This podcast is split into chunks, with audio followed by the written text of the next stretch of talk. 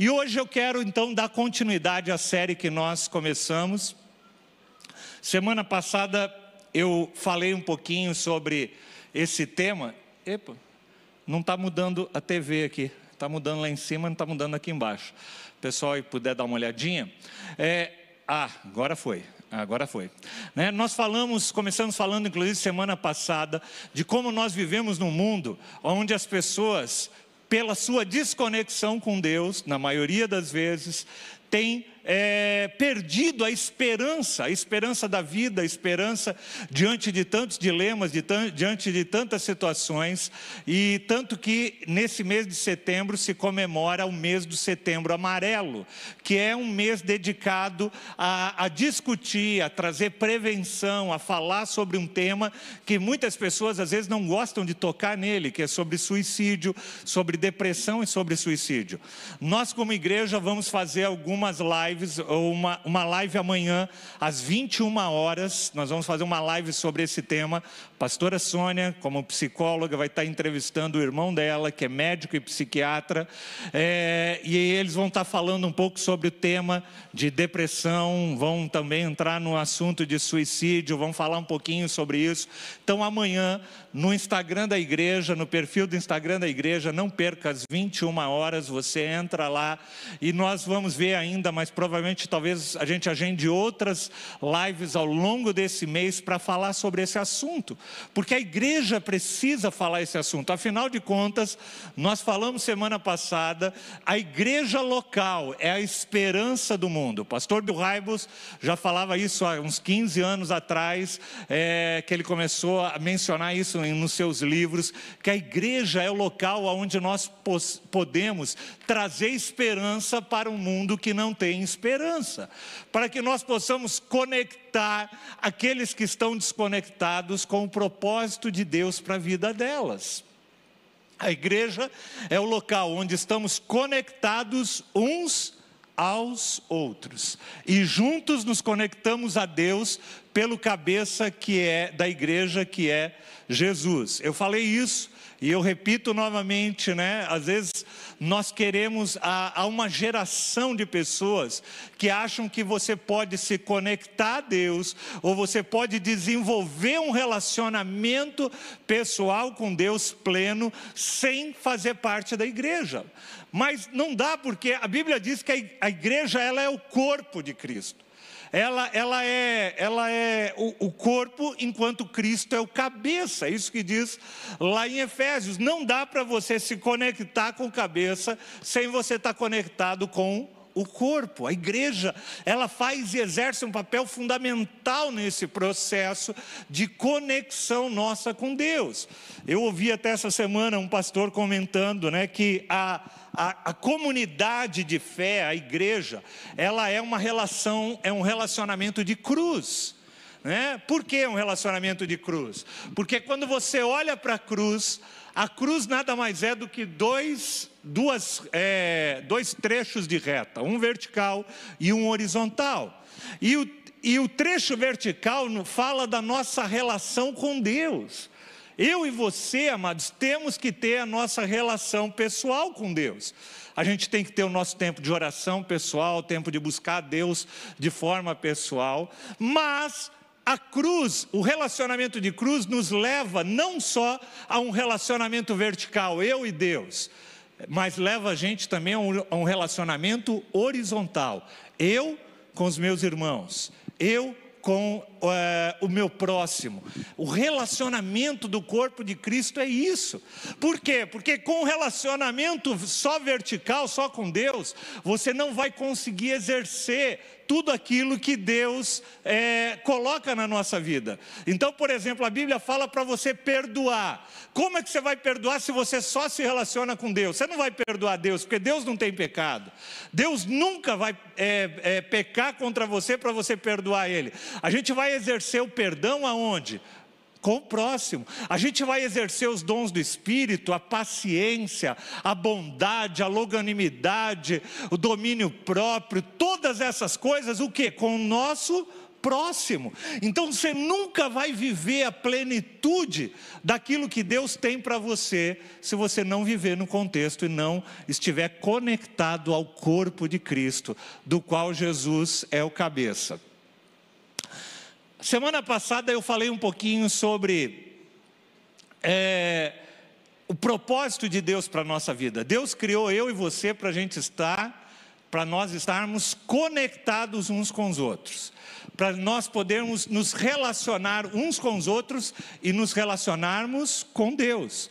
Se você pega Gênesis 2, você vai ver que Deus criou o homem, e, e o texto diz ali que é, Deus, na realidade, tinha comunhão com o homem, ele passava todo dia. É, para bater um papo com o homem, Deus criou o homem para se relacionar com Deus, mas em Gênesis capítulo 3, é, ocorre uma coisa: surge o pecado, e através do pecado há uma ruptura no nosso relacionamento com Deus. Nós nos separamos desse relacionamento, e aí há toda uma história que vai sendo construída ao longo da humanidade, aonde Deus está trabalhando esse processo para nos reconectar novamente com Deus. E a forma de nós nos reconectarmos com Deus é através de Jesus Cristo. Não tem outra forma, gente. Ah, se eu for muito bonzinho, eu vou me reconectar com Deus. Não, não adianta você ser muito bonzinho. Não adianta você pagar promessa. Não adianta você dormir numa cama de pregos. Não adianta você fazer meditação transcendental, fazer isso, fazer aquilo, fazer caridade. Nada disso vai te conectar com Deus. A única coisa que vai te conectar com Deus é Jesus Cristo.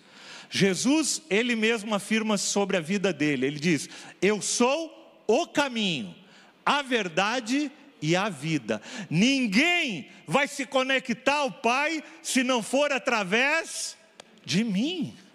Não tem jeito. Você pode tentar conectar. Você já tentou, amados, conectar? É, Acho que todo mundo já fez isso um dia na vida, né? Você conecta, uh, teu plano de, de celular acabou e você está sem internet, você começa a buscar alguma rede perto que esteja aberta para tentar entrar na rede do vizinho, né? Aí você, oh, tem gente que até pede para o vizinho, fala, ó oh, vizinho, sabe o que é? Acabou meu plano, agora esse, o, o, plano só vai ser renovado daqui a três dias, meu, me passa a senha do teu Wi-Fi aí para eu conectar. A gente tenta de tudo para conectar. Né?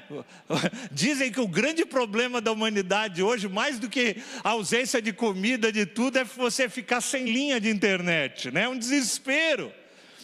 Mas eu estou falando isso por quê, amados? Porque o ser humano ele vai tentando se conectar de qualquer forma. É muito interessante isso. Quando você olha é, para o ser humano, o ser humano é o único é, ser na face terrestre que busca se conectar com Deus.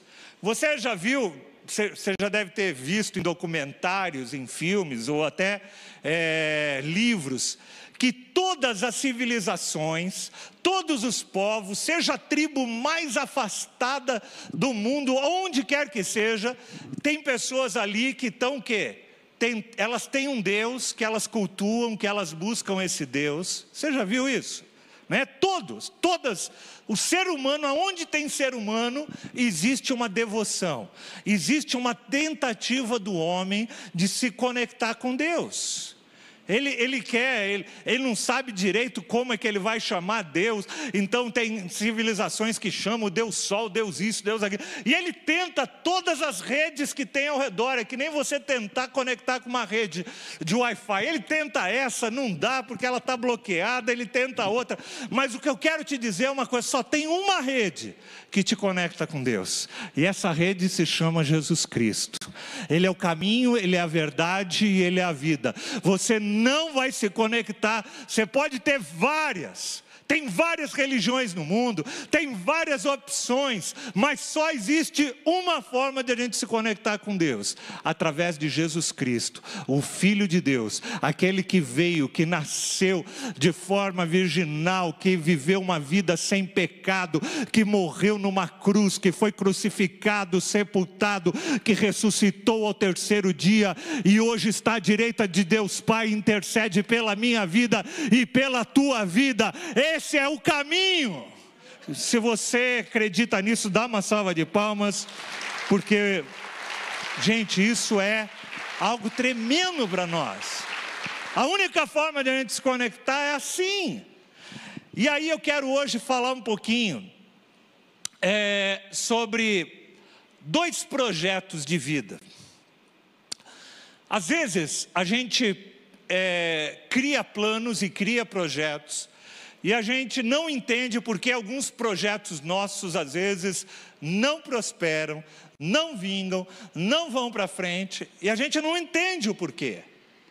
E eu vou, eu quero falar para você hoje que muito do sucesso ou não sucesso dos nossos projetos deve-se ao fato de nós estarmos ou não conectados ao propósito de Deus. E eu quero que você me acompanha, pega a tua Bíblia, abre lá em Gênesis. Gênesis, se você está com Bíblia de papel, é fácil, porque Gênesis é o primeiro livro da Bíblia, não tem jeito de você errar, tá? É só você passar o índice, depois do índice você vai chegar em Gênesis. Gênesis capítulo 11, versículo 1. E eu vou chamar Gênesis 11 de projeto Babel, e você vai me entender por quê. O mundo, diz o texto, o mundo todo havia apenas uma língua e somente um modo de falar. Até, até esse momento da humanidade, amados, não havia diversos idiomas como nós temos hoje, né? Inglês, português, francês, espanhol. Naquela época tinha hebraico, aramaico, sírio. E, e, um monte de línguas que existem no mundo inteiro até hoje. Naquela época, no mundo todo, havia apenas uma língua e somente um modo de falar. E aqueles homens resolveram se reunir para construir algo é, interessante. Eles se reúnem, deixa eu abrir o texto aqui. Eles se reúnem e decidem falar assim: olha, gente, vamos construir uma cidade. Disseram uns aos outros: Vamos fazer tijolos, versículo 3, e queimá-los bem. E usavam tijolos em lugar de pedras e piche em lugar de argamassa. Depois, no versículo 4, disseram: Vamos construir uma cidade. Olha, o plano deles. E quando você olha e, e, e vê a princípio, parece que nem é um grande problema. E eles querem construir nessa cidade uma torre bem alta que alcance os céus. Assim, o nosso nome será famoso, e não seremos espalhados pela face da terra. Aqui começa o projeto Babel. O ser humano se reunindo para um projeto pessoal deles. Eles se reúnem e falam: vamos fazer isso. Nós podemos, nós temos a força, nós temos dentro de nós a capacidade, né? Você vai aí, às vezes tem uns cursos de coaching, né? Que está em moda agora, até tem é, pregação coaching, né? Então vai lá e solta esse leão que está dentro de você, e vai, e fala, e faz, porque você pode. E aí, quando eu vou para a Bíblia, a Bíblia fala, Jesus fala, que sem mim nada podereis fazer. É estranho, porque assim, há uma teologia, é, se é que pode chamar isso teologia, ou há uma tendência na humanidade de falar que nós temos a força para fazer tudo o que nós quisermos. E esse texto fala que realmente, quando o homem se reúne, ele pode fazer coisas tremendas. E quando você olha até para a história da humanidade, é muito interessante. Você vê que todos grandes líderes de todos os tempos resolveram construir grandes monumentos mas ela constrói os monumentos para sua vaidade. Então, os grandes faraós do Egito queriam construir, construíram grandes pirâmides. São obras incríveis de engenharia para mostrar o seu poderio, para mostrar a sua força. Aqui em Babel eles queriam construir uma grande torre. Quando você vai, sei quando já viram fotos de Dubai. Dubai tem o maior prédio do mundo, tem 800 metros de altura, para mostrar que eles são o país arrojado, um país punjante, um país de força, um país. Mas tudo isso, amados, parte de um pressuposto: a vaidade do ser humano, a necessidade do ser humano de falar assim: eu posso, eu consigo com o meu esforço, eu consigo do meu jeito, e eu quero transpor isso para a nossa vida muitas vezes, para para a vida cotidiana. Muitas vezes a gente faz projetos, faz planos, mas os nossos projetos e os nossos planos estão centrados em nós, naquilo que nós podemos receber, naquilo que aquilo vai, no que aquilo vai trazer de benefício para nós. É comum eu, como pastor, ver gente chegando, às vezes no corpo de Cristo, e falando assim: Pastor, eu estou aqui, eu preciso que o Senhor abençoe a minha vida, o meu trabalho, a minha vida financeira, a minha vida profissional, e, e tudo é centrado em buscar a bênção para que Ele possa obter aquilo que Ele quer, aquilo que dá prazer para Ele. Na realidade, aqui você não vai ver em momento nenhum eles falando de Deus, não vai ver em momento nenhum eles falando, consultando e vendo o que será que Deus quer fazer da minha vida.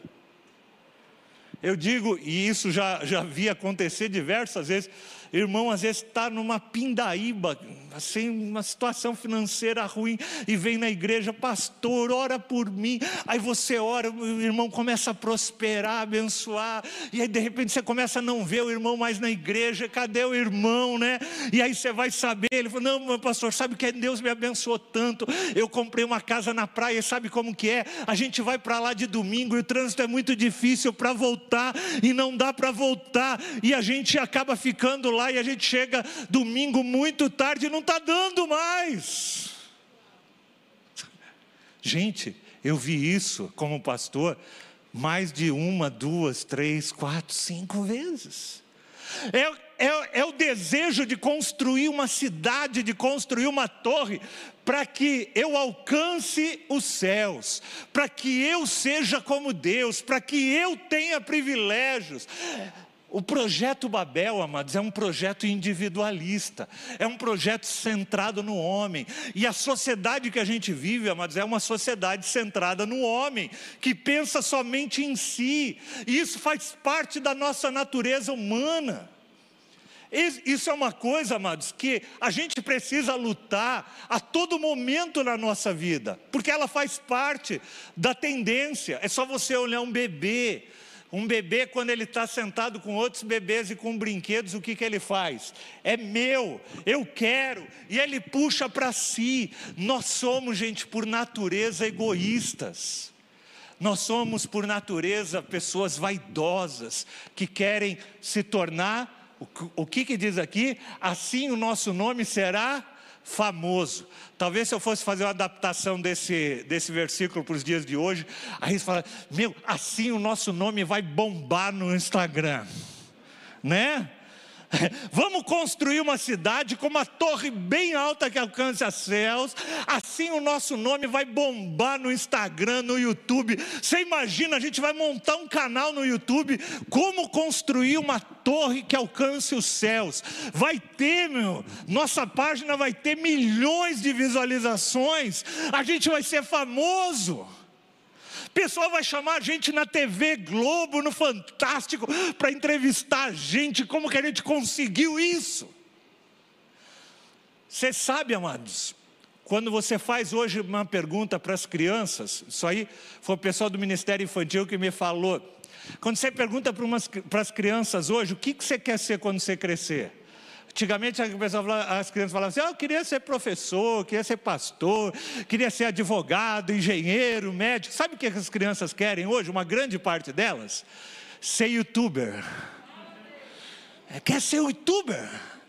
Porque é muito legal, gente. O cara vai ser youtuber, vai aparecer, vai ter um monte de visualização, vai ser famoso. O projeto Babel, gente, é um projeto centrado no homem, o desejo do homem de se tornar famoso. E quem aqui nunca pensou, você fala, puxa vida, podia ser famoso, né, com relação. Puxa, tem coisa que eu faço que é melhor do que aquele cara que é famoso lá faz. Eu não sei por que ele tem tanto seguidor e eu não tenho. E nós começamos, fazemos o projeto Babel na nossa vida pessoal. A gente traça sonhos profissionais, familiares, de todas as ordens, mas sob essa perspectiva, sob a perspectiva humana. E aí, olha, olha qual era o, o objetivo deles. E assim nós não seremos espalhados.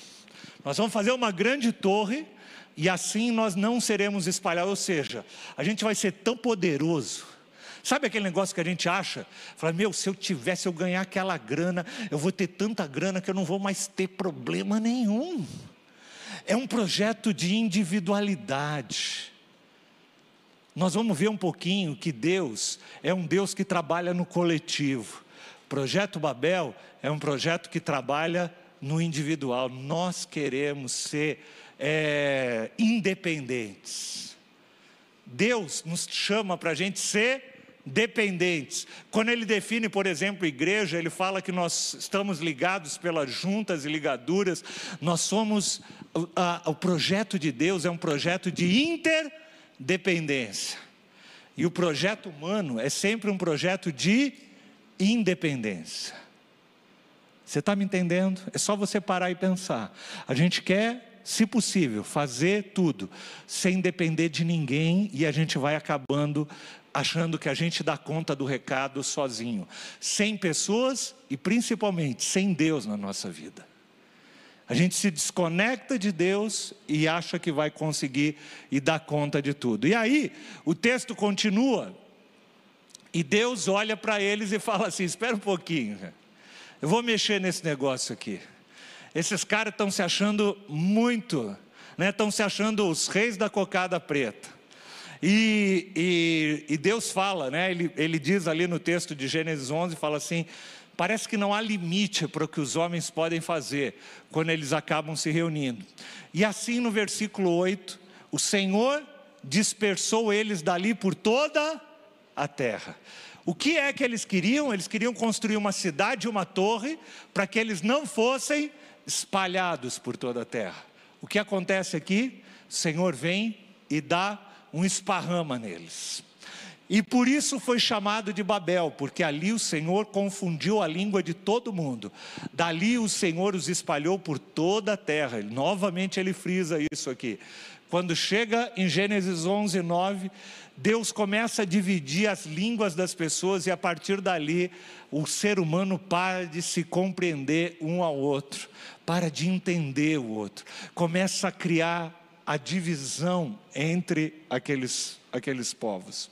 Então o Senhor disse a Abraão, é, no versículo 12, agora nós estamos, estamos terminando o projeto é, Babel, capítulo 11. Projeto Babel começa com o ser humano com esse desejo de construir, de fazer, de se tornar famoso, de se tornar independente. Mas quando você vira a página da tua Bíblia, ou você vai para o próximo capítulo, Deus nos convida para um outro tipo de projeto. E esse projeto está lá registrado em Gênesis capítulo 12, versículo 1. Olha que interessante, acompanha comigo. Olha o que diz o texto. Então o Senhor disse a Abraão: Sai da tua terra, do meio dos teus parentes, da tua casa, dos teus pais, e vá para uma terra que eu te mostrarei. Farei de você um grande povo e te aben e abençoarei e o tornarei famoso e o seu nome será uma bênção. Abençoarei aqueles que te abençoarem e amaldiçoarei aqueles que te amaldiçoarem. E por meio de você, todos os povos da terra serão abençoados. Esse projeto parece diferente um pouco do projeto de Abraão. De, de Babel, embora eles estejam muito próximos, e você vai ver uma correlação muito forte entre os dois projetos. Olha que interessante: de um lado nós temos o projeto Babel, em Gênesis 1, e em Gênesis 12 nós temos o projeto de Abraão. Olha que interessante: projeto Babel. Eles disseram: vamos construir uma cidade, vamos construir uma torre, vamos fazer, vamos fazer. Projeto Abraão fala, começa falando o quê? Então o Senhor disse a Abraão. Qual é a diferença do projeto Babel para o projeto Abraão? No primeiro, sou eu que vou construir, nós vamos construir. Ó, eu e você, nós vamos fazer, a gente não precisa de Deus. Esse projeto Babel, gente, é um projeto desconectado de Deus. O projeto Abraão, logo o primeiro versículo começa: Então o Senhor disse a Abraão.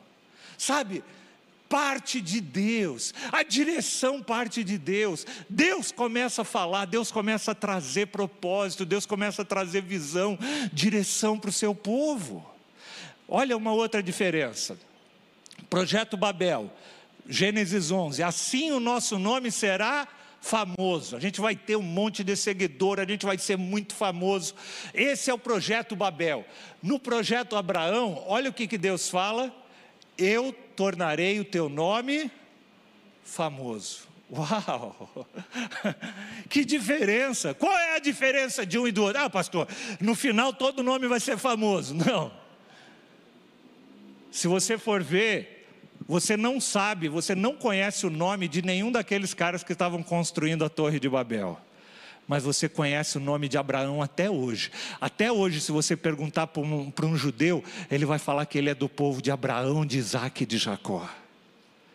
O nome de Abraão atravessou milhares, centenas de séculos até chegar à nossa época. Mas por quê? Porque foi Deus que fez o nome dele famoso. Não foi ele que fez o nome dele famoso. Sabe qual foi o papel dele? Foi falar: Senhor, seja feita a tua vontade. A oração que Jesus nos ensinou do Pai Nosso: Senhor, seja feita a tua vontade, não a minha. Assim na terra como no céu. Faz comigo o que bem lhe aprover, Senhor. Olha, então, projeto Babel é o projeto onde o homem quer buscar o poder, a fama, o sucesso. O projeto Abraão é quando Deus derrama isso sobre a vida de cada um de nós. O projeto Babel diz assim: Nós não seremos espalhados pela face da terra. No projeto Abraão, o que Deus fez? O Senhor os espalhou por toda a terra. Sabe, eu vejo aqui Deus falando assim: Meu filho, você precisa conhecer, saber uma coisa: sem mim, nada podereis fazer. Você acha que você pode muita coisa? Conecte-se com o meu plano, conecte-se com o meu propósito. E aí, Projeto Babel diz assim: Nós vamos construir uma cidade com uma torre que alcance os céus.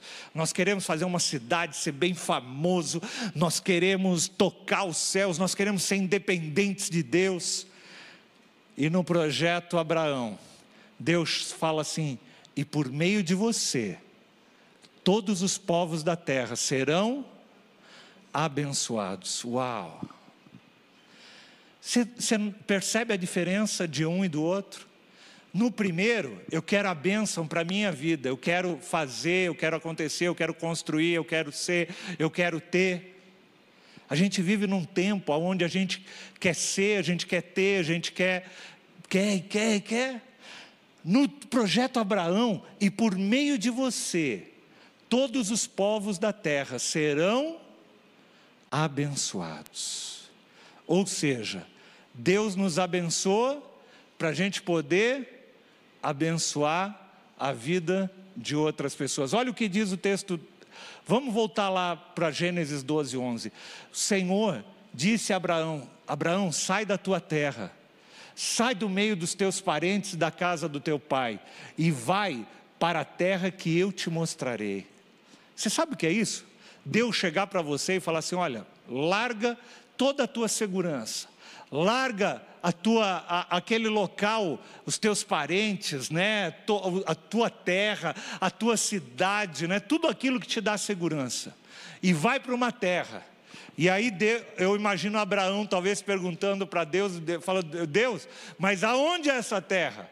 Não, você não está entendendo. Você vai sair e vai andar, e no meio do caminho eu vou te mostrar onde é essa terra. Sabe o que acontece, gente, no projeto de Abraão? Deus nos chama para uma caminhada de fé. Sabe qual é o grande problema nosso? É que a gente quer viver a vida segundo muitas vezes a nossa forma de agir, de pensar, e Deus muitas vezes nos chama a gente caminhar e ousar em fé, dar passos de fé. O que Deus está chamando Abraão é para uma caminhada. Deus está falando, Abraão, eu vou te tornar uma pessoa famosa, mas para isso você vai ter que começar com um elemento, você vai ter que começar exercendo fé. Deus quer fazer isso na vida de pessoas que estão aqui, de pessoas que estão em casa. Deus está te chamando para um projeto, Deus está te chamando para você caminhar, para você se conectar. Mas o primeiro passo que Deus pede de você é fé. É você caminhar, é você deixar muitas vezes a tua segurança. O projeto de Babel é um projeto centrado no homem. O projeto de Deus em, em Abraão é um projeto é, cuja base é a fé. E é interessante que quando a gente fala de uma base de fé, a gente está falando de um processo que Deus faz na nossa vida. Porque às vezes, eu já falei isso nesses dias, mas eu volto a repetir, muitas vezes, gente, a gente é, recebe uma palavra de Deus e a gente quer o cumprimento dela de imediato, e, e entre o chamado, entre a, a, a, promessa e o cumprimento da promessa, há um, há um caminho, há um processo em que nós caminhamos. Abraão Deus chama Abraão e fala: Cara, você vai ser pai de multidões. Mas Deus não fala para Abraão quanto esse tempo vai demorar. Sabe, amados, muitas vezes nós fazemos planos, nós queremos fazer as coisas do nosso jeito, na nossa força, e Deus para e fala assim: opa, espera aí um pouquinho. Eu já dei esse exemplo aqui outras vezes, mas eu vou dar novamente, porque temos gente nova aqui, posso dar esse exemplo de novo. Quando nós nos casamos, nós fizemos um planejamento de vida, né? Nós planejamos ficar uns dois, três anos sem filhos, depois de, de dois, três anos sem filhos, nós é, é, pretendíamos engravidar para ir começar a ter os nossos filhos. E a Sônia, como boa mulher, chegou e, e, e, ela planejou, ela falou assim: Ah, eu queria ter filho nessa estação, uma estação que não fosse nem muito fria, nem muito quente, né? Aquelas coisas que a gente imagina e a gente acha que às vezes a gente está no controle. E veio um mês e nada de, de ter filho, dois meses, três meses, quatro meses, cinco meses, um ano, dois anos. E a gente foi fazer exames, tudo, não tinha nenhum problema físico entre nós, e a gente falou: Meu Deus! E aí nós fomos para a presença do Senhor de uma forma mais intensa, e nós decidimos fazer 30 dias de jejum, nós dois.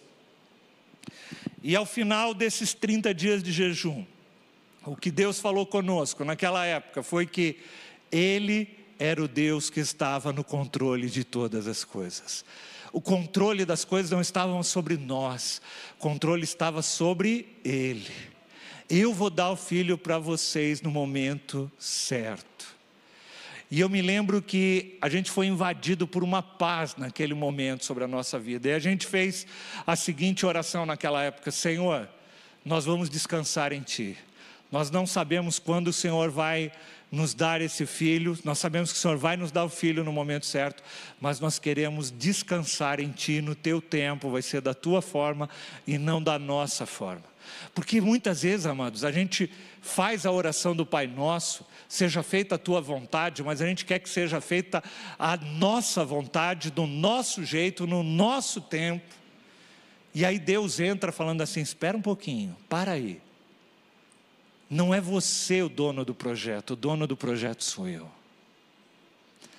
E, e foi, foi uma experiência para nós muito forte, porque é, a gente fez esse jejum, e jejum é uma coisa muito importante para a gente fazer quando a gente quer saber quais são os planos de Deus para a nossa vida. Sabe por quê, gente? Jejum, tem muita gente que entende jejum da forma errada. Tem gente que acha que jejum é uma forma de você torcer o braço de Deus para Deus fazer aquilo que você quer. E jejum não é isso. Jejum é um momento de você se abster daquilo que te dá prazer, do alimento, daquilo que, te, que, que sustenta a tua vida no dia a dia, para você se conectar de uma forma mais profunda com Deus, para eliminar às vezes os ruídos da transmissão. Sabe aquela conexão que você faz que não está muito legal, só tem um risquinho lá na conexão? Às vezes a nossa vida está assim, ela só tem um risquinho na nossa conexão com Deus. Sabe o que, que o jejum faz? O jejum nos aproxima do roteador. usando linguagem agora mais fácil, né? Jesus, é, o jejum nos aproxima do roteador e aí elimina as interferências e você começa a ouvir mais e melhor a voz de Deus. Então, amados, sabe o que que acontece? É, sabe o que acontece no meio do jejum? Não é que Deus muda, quem muda é você. Você começa a ouvir de forma mais clara aquilo que está no coração de Deus. E como eu estava dizendo, ao final desse jejum, ao final desse um mês de jejum, um pouco tempo depois, a Sônia ficou grávida da nossa primeira filha, a Gabriela. E a partir dali a gente pôde ver a ação de Deus, a bênção de Deus sobre a nossa vida, é, onde nós éramos jovens, pessoas jovens, onde Deus estava nos ensinando coisas na nossa vida também.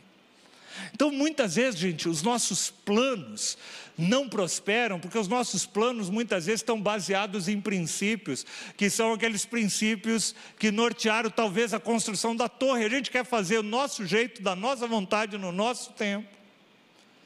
E a gente às vezes não consulta a Deus, não submete a Deus. Então o Senhor disse a Abraão: sai da tua terra e da tua parentela e vá para uma terra que eu te mostrarei. E farei de você um grande povo e te abençoarei. Tornarei famoso o teu nome sobre a terra. E aí no versículo 3 ele diz: abençoarei os que te abençoarem, e amaldiçoarei aqueles que te amaldiçoarem. E por meio de você, todos os povos da terra serão abençoados. Por que, que Deus abençoa a vida da gente? Para que a gente abençoe a vida de outros. Você está me entendendo? Qual é o propósito de você vir na igreja, se conectar com o corpo de Cristo? Ai, pastor, porque eu quero ser abençoado. Tá bom, mas eu quero te dizer uma coisa. Se você está aqui dentro, quantos estão aqui dentro querem ser abençoados? Você que está em casa. Então eu quero só te dizer uma coisa: tem um grande perigo quando você é abençoado. Sabe por quê? Porque quando nós somos abençoados, Deus requer de nós que a gente seja instrumento de bênção na vida de outros. Isso é a igreja do Senhor. Por isso que eu digo que a igreja não é um fim em si mesmo, a igreja não é um local onde eu venho para é, assistir um culto, participar de um culto. Não, a gente, Deus nos conecta com o corpo de Cristo para nos abençoar, para a gente abençoar a vida de outros. Para a gente se conectar, para a gente viver e tocar a vida das pessoas que estão ao nosso redor. E aí, essa é a grande diferença de um projeto e do outro. Olha o que depois Deus fala em Gênesis 17, 5 para Abraão: Abraão, você, Abraão, você não vai mais ser Abraão. A partir de agora eu vou te constituir pai de muitas nações. O teu nome vai ser Abraão, você vai ser o primeiro de, um, de uma multidão que virá de agora em diante. E aqui, amados, em Gênesis capítulo 12 começa aquilo que nós chamamos de igreja. A igreja do Senhor. Lembra que eu, o termo igreja que eu é, mencionei semana passada? O termo igreja significa um povo separado. É um povo separado para quê? Para que ele possa ser bênção para a vida dos outros povos. Aqui em Gênesis 12 começa a história da nação de Israel uma nação que existe até hoje, um povo abençoado por Deus. Tem gente que até fala, puxa, é impressionante, né? Tudo que judeu põe a mão parece que é abençoado, prospera. Mas é interessante quando você vê, por exemplo, até mesmo fazendo uma análise é, natural da bênção de Deus, às vezes, sobre o povo de Israel, né? Eu não sei quantos sabem, mas Israel é o país com maior número de prêmios Nobel do mundo. Através da vida de homens e mulheres ali daquele local, milhões de inventos, medicamentos, coisas é, é, de tecnologia, da saúde foram descobertos e abençoam a vida de outros povos. Quando o Senhor começa o propósito de Israel, em Gênesis 12, ele fala, ele fala o seguinte: ele fala assim, e vão por toda a terra, para que as pessoas, os outros povos possam ver, o conhecer de tantas coisas, de plantação, de tantas coisas.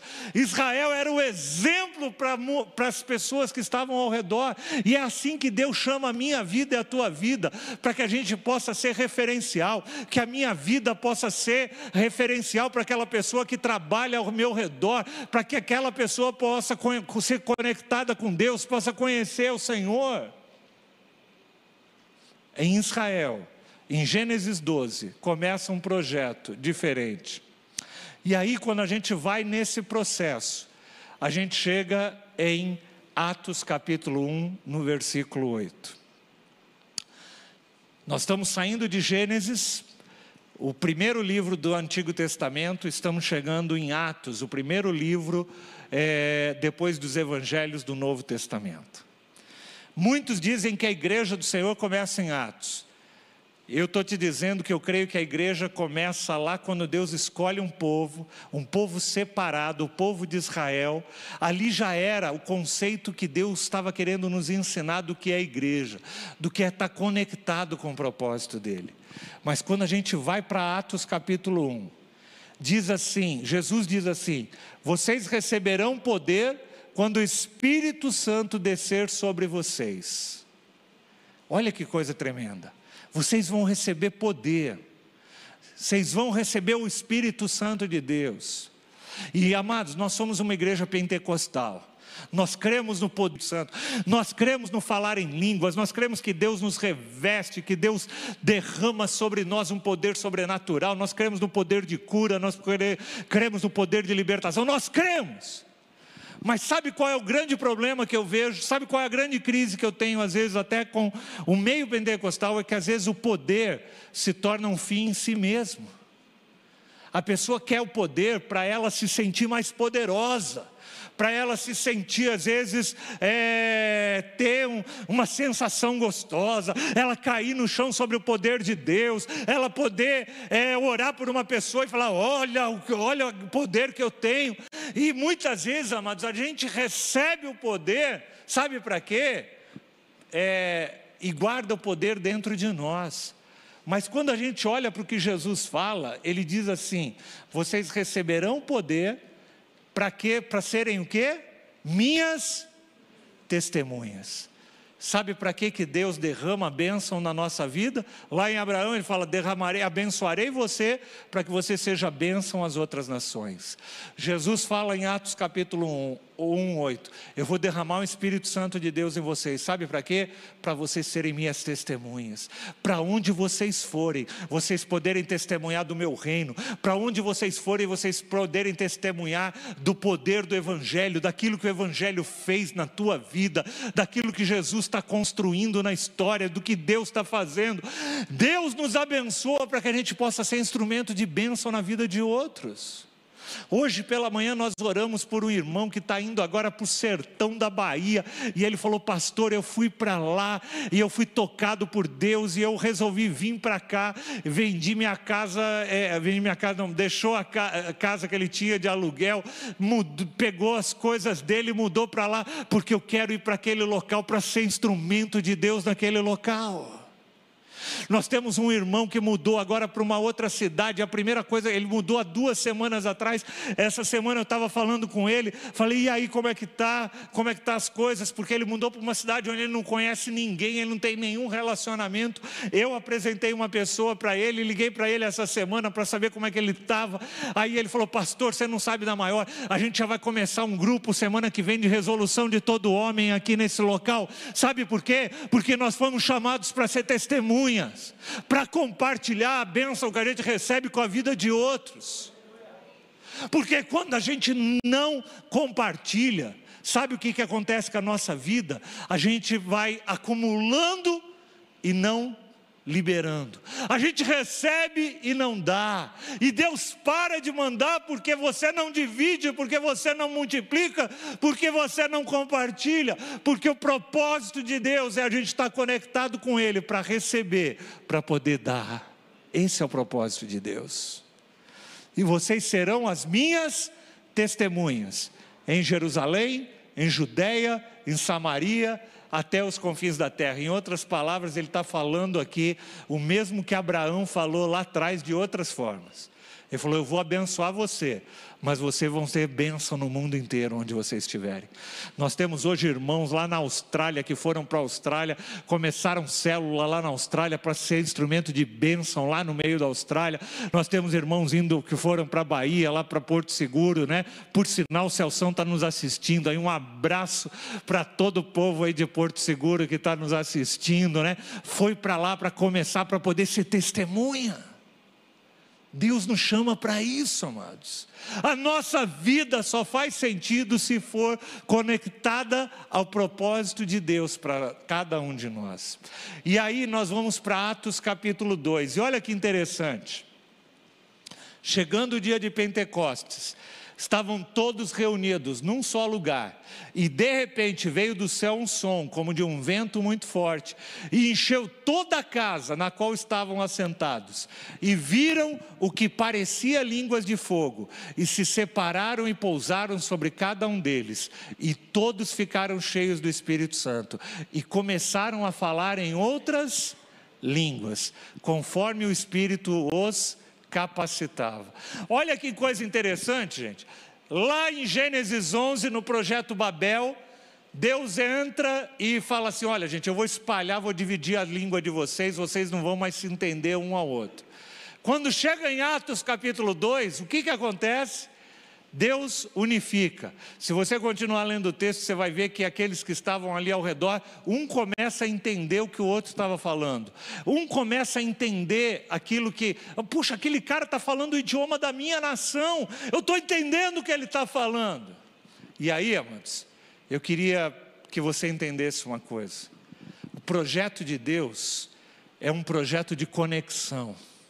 Deus, o que Deus quer fazer através do seu corpo, sabe o que é? Conectar. Conectar povos, línguas e nações.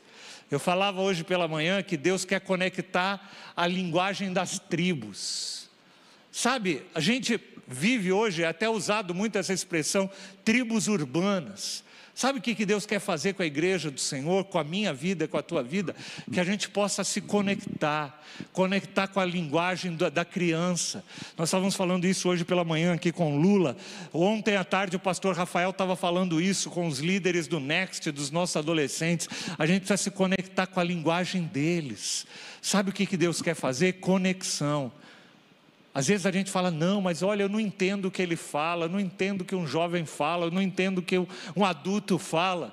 Sabe o que Deus está querendo fazer? Conectar gerações. E sabe onde ele vai fazer isso? No meio do corpo de Cristo, onde o poder do Espírito Santo é derramado sobre as nossas vidas. Deus quer nos conectar com todas as tribos, com a tribo. É, a tribo dos, é, das minorias, a tribo é, de, de pessoas que são rejeitadas, a tribo de pessoas que ninguém compreende elas. A igreja do Senhor precisa ser esse local onde nós conectamos as vidas, conectamos os propósitos de cada um. Eu queria que você refletisse um pouquinho nisso nesse momento, e eu queria chamar o pessoal do louvor para vir à frente. Eu queria que a gente pudesse refletir em qual é o projeto que você tem abraçado na tua vida. A igreja é um projeto de Deus, um projeto de inclusão e um projeto de conexão. Sabe por que nossa vida muitas vezes não, não, não prospera? Porque muitas vezes a gente está ligado a um projeto pessoal que nada tem a ver, totalmente desconectado de Deus. Às vezes a gente está criando para nós um projeto Babel na nossa vida. A gente quer fazer as coisas para nós, da nossa forma, do nosso jeito. E eu sei que eu estou falando com pessoas que provavelmente viveram ou estão vivendo isso na sua vida. Às vezes tem áreas da tua vida que talvez não frutificam, e o fato delas não frutificarem é porque elas não estão conectadas ao projeto de Deus para a tua vida, ao propósito de Deus para a tua vida. Quando a gente começa a entender e a gente começa a se conectar com o projeto de Deus, a gente começa a experimentar a bênção de Deus sobre a nossa vida. Porque a promessa que tem tanto em Gênesis 12 quanto em Atos capítulo 1 é que Deus nos abençoaria para que a gente pudesse abençoar a vida de outras pessoas. Eu queria que você nesse momento pudesse, como eu disse, refletir um pouquinho na tua vida, naquilo que Deus tem falado, naquilo que Deus tem feito, nos sonhos, nos planos, nos projetos.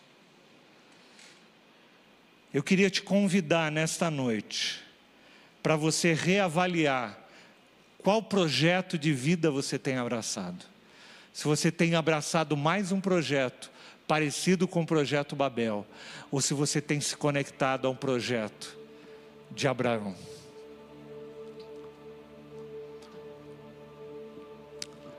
Jesus veio, amados, para nos dar vida e vida em abundância. Jesus veio para conectar nos conectar com Deus e fazer que a nossa mensagem pudesse conectar a vida de outros. Eu queria que você pensasse se a tua vida tem sido instrumento de bênção na vida das outras pessoas. Se você tem sido um elemento que tem conectado as pessoas no teu ambiente de trabalho, na tua escola, na tua universidade, no local onde você mora se a tua vida tem sido esse elemento de conexão, eu quero te convidar para você ficar em pé enquanto você reflete nisso. Feche os teus olhos. Talvez você esteja aqui e você fale assim, pastor,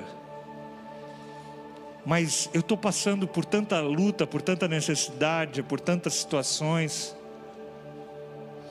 E eu quero te dizer uma coisa a palavra de Deus diz que quando nós estamos conectados no corpo, quando dois ou mais estiverem reunidos em seu nome, Ele estaria ali no meio deles. A igreja do Senhor é o local onde nós nos conectamos uns aos outros. Nós somos mais que dois aqui. Nós estamos mais que dois conectados aí através da internet. Nós somos mais que dois. Deus está nos conectando para que a gente possa ser instrumento de bênção na vida de outros. E quando nós fazemos isso, sabe o que, que Deus faz? Deus vem ao nosso encontro, vem ao nosso favor. Esse mesmo texto diz que tudo aquilo que a gente ligar aqui na terra é ligado no céu. O poder dessa conexão, mas conexão com o propósito dele não com o nosso propósito. Nós precisamos aprender a nos conectar com o propósito de Deus, com a vida que Ele tem para fazer, aquilo que Ele tem para fazer em nós, através de nós, usar os nossos dons, os nossos talentos. Talvez a vida que a gente tenha vivido tenha até agora frustrado os nossos planos pessoais, os nossos planos familiares. Mas Deus está nos convidando nesse tempo para a gente falar: Senhor, eis-me aqui. Eu quero me conectar ao teu plano para a minha vida, ao teu propósito para a minha vida. Eu quero me conectar com o corpo de Cristo, esse instrumento que o Senhor usa, Senhor, para aonde o Senhor derrama a tua bênção, para que outros povos possam ser abençoados, para que outras pessoas possam ser abençoadas. Por isso que é tão importante nós estarmos juntos. Deus chama lá em Gênesis 12 pessoas para um projeto coletivo. A igreja do Senhor é um projeto coletivo e não um projeto individual. Deus sempre trabalha em cima dos projetos coletivos e não só nos projetos individuais. Eu queria que você começasse a orar, queria que você colocasse isso diante do Senhor. Enquanto nós cantamos esse cântico, depois nós queremos orar com você, você que está em casa, você que está aqui presente.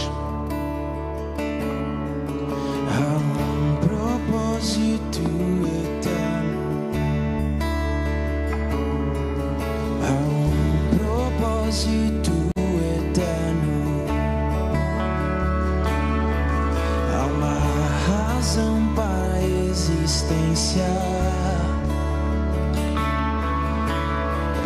Ambições e outros sonhos.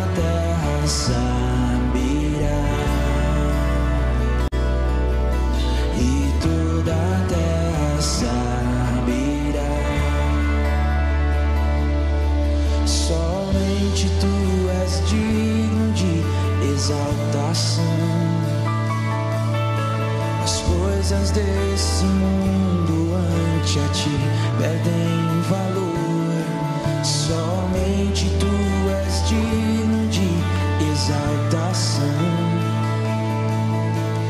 Tu serás reconhecido, Rei dos corações.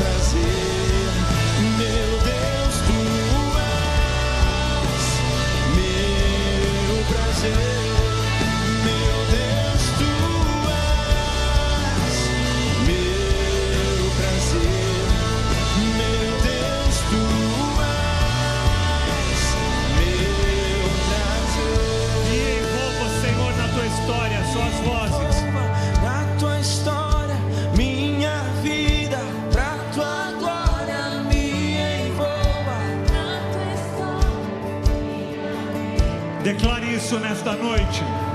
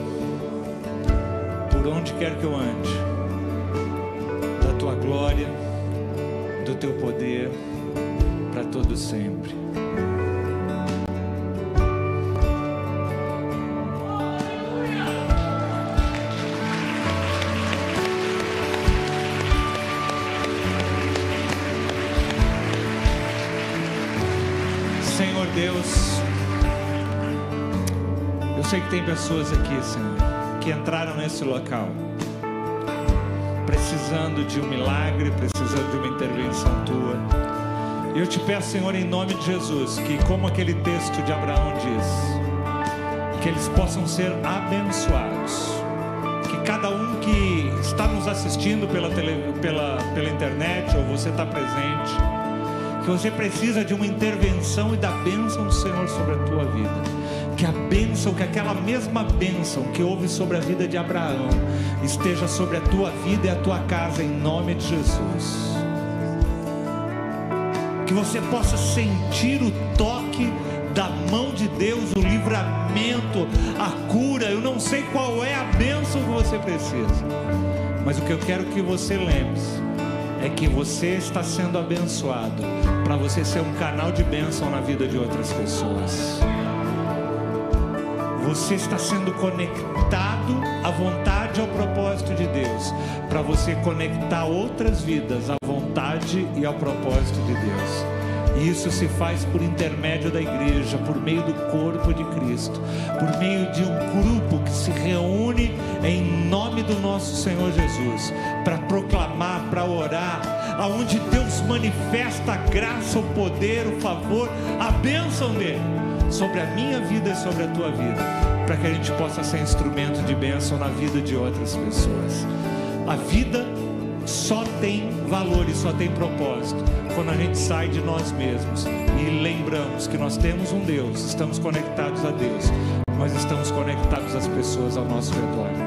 Que o amor desse nosso Deus, que a graça do nosso Senhor Jesus Cristo, que o consolo e a direção do Espírito Santo de Deus estejam sobre a tua vida, a tua casa e a tua família, sobre você que está nos assistindo, sobre você que está nos presente aqui. Deus te abençoe, que você tenha uma semana extremamente abençoada e abençoando a vida de outros também, em nome de Jesus. Amém. Louva, pois tu